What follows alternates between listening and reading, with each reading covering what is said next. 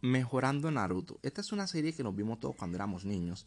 Ya luego seguí con mi vida, ¿no? Hacer mis cositas, trabajar, estudiar, echar para adelante, prosperar, progresar, hacer lo que se puede. Pero mucha gente se estancó. Mucha gente sigue en el tema de los niños discutiendo sobre una serie que se vio hace niño, ya de, pequeño. Hoy tienen 30 años y siguen dándole vueltas al asunto.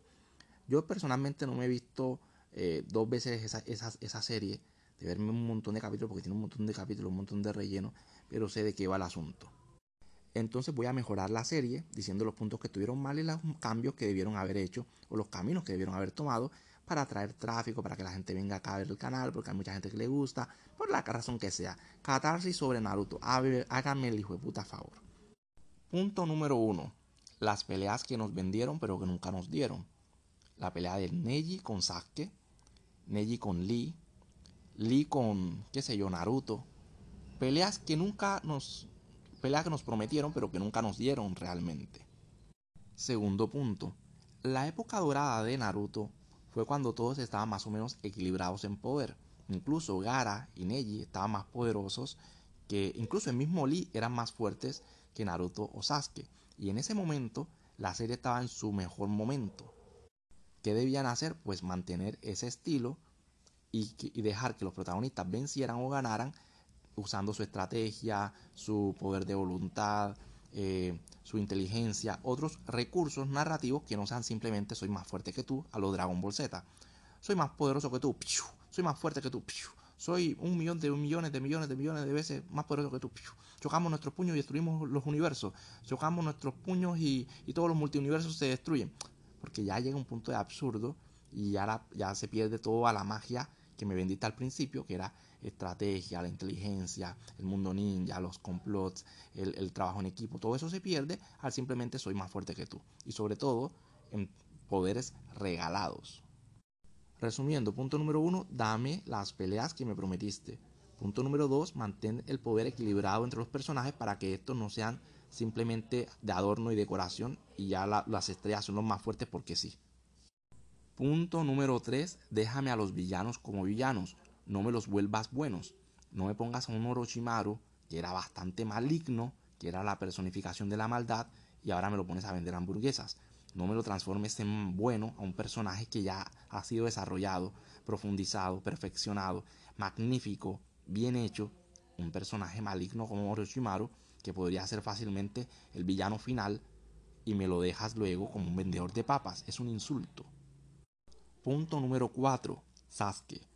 El tema de Sasuke tiene muchos defectos y muchos problemas, pero por lo menos debías dejarme este asunto claro, que era indiscutible.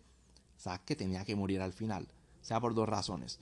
O sea que se, redime, se sacrifica y muere, o sea que muere como un villano eh, en manos de Naruto. Esas eran las únicas dos opciones.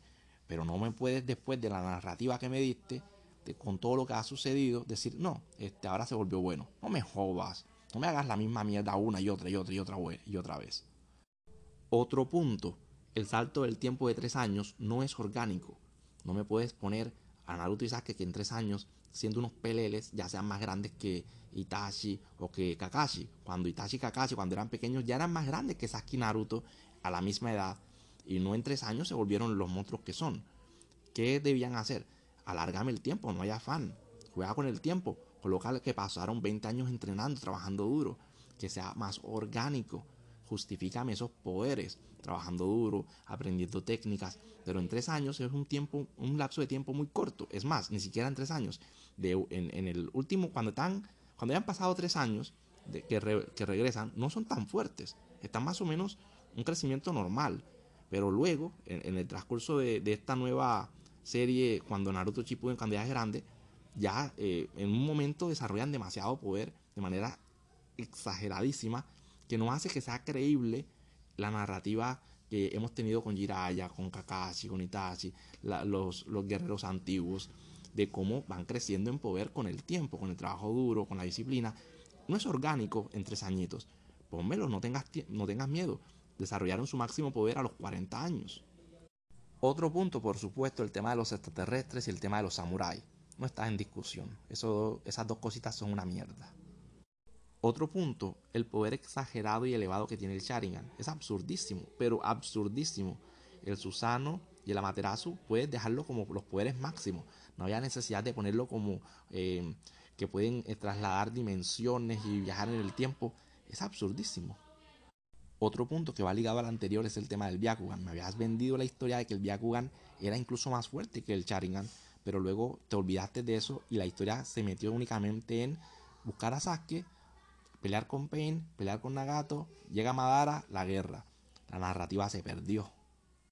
El error primordial de la serie fue que se hizo corriendo.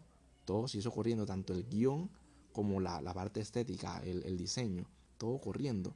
Debieron tomarse su tiempo, como lo hizo Shingeki no Kyoji, en temas de edición, en temas de historia, donde se tomaban su tiempo. Entonces Naruto se llenó de, bueno, por cuestiones económicas, ¿no? Se llenó de relleno de mierda, relleno mierda, que hizo que la, la historia se dañara muchísimo.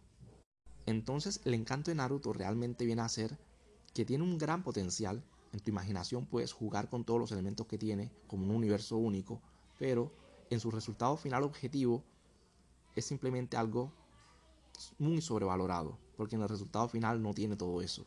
Puedes jugar con el potencial que tenía, o puedes rediseñar la historia, puedes hacerla de, nuevo, puedes perfeccionarla, pero el resultado final que tenemos actualmente no es para nada una obra maestra. Tiene demasiado, demasiado, demasiado cabo suelto, demasiadas deficiencias y nos enamoramos únicamente de ese potencial que nunca se logró desarrollar plenamente. Finalmente ya es una historia vieja.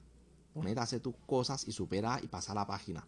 Muy chévere, muy divertido, muy bacano ver Naruto, pero coño, ya estamos grandes, ya tenemos pelos en la hueva. A trabajar, a trabajar campeón. Cuatro consejos masculinos, tómalos o déjalos, no están en debate. Punto por punto. Número uno, no te cases por todo, por las condiciones políticas, por las condiciones como están las leyes para los hombres, las circunstancias mundiales. Casarse es un error garrafal. Un ejemplo básico, el señor más rico del mundo, Jeff Bezos, perdió la mitad de su fortuna en un divorcio. Absolutamente catastrófico, una tragedia. El peor negocio de su vida. Por una persona que no es que sea la gran cosa, por muy bonita que esté, pues no sé, no sé. Piénsalo, piénsalo. Punto número dos, por supuesto, no te enamores. Tengo mucha experiencia con mujeres, más de la que tú podrías tener en 10 vidas, y te puedo asegurar que nunca es buena idea enamorarse. Cada vez que tienes emociones demasiado pasionales, demasiado fuertes, se convierten en tristeza y decepción. Y luego estos locos que se enamoran son los mismos que salen por allá matando gente y suicidándose. Contrólate, macho. Controla tu, tu estrógeno y controla tus emociones y no te andes enamorando de la primera carita bonita que ves por allí.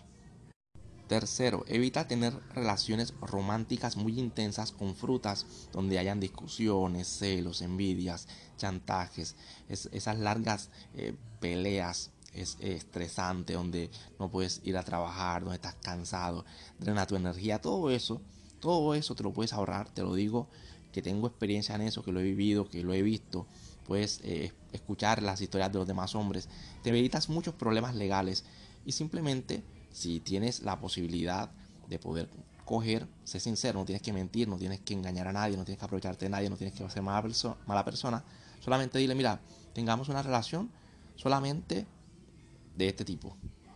Vamos a vernos, nos encontramos aquí y hacemos nuestra actividad. Tú sigues tu vida, yo sigo la mía. ¿Qué te parece? Te ella te va a decirte si, si le gustan las reglas del juego o no. Está bien. Y si no puedes coger, si puedes mantenerte casto, virgen, puro, si no tienes necesidades eh, de estar persiguiendo frutas, mucho mejor, mucho mejor. Sería maravilloso que tengas un, crecimiento espiritual interno, que puedas ir a tu bola, hacer lo que tú quieras, sin tener estos problemas y estos conflictos que créeme que arruinan, arruinan la vida de un hombre. Si encuentras una persona maravillosa, espectacular, sí, tú eres libre. Eso es solamente una recomendación, pero tú eres libre de hacer con tu vida lo que te dé la puerca gana. Y cuarto y último, por supuesto, evalúa el tener hijos evalúa tener hijos. En España ya las mujeres tienen absoluto poder sobre sus hijos y si ya no quiere que lo veas, pues no lo ves y punto. No lo ves y punto. Y eso es un vacío y un dolor bastante grande y luego va a poner a, tus, a esos hijos en tu contra. Creo que no vale la pena meterse en ese chicharrón. Por lo menos evalúalo. Tómalo, déjalo, evalúalos, pero vas con tu vida, lo que te dé la gana. Nos vemos en la cima, campeón. Chao.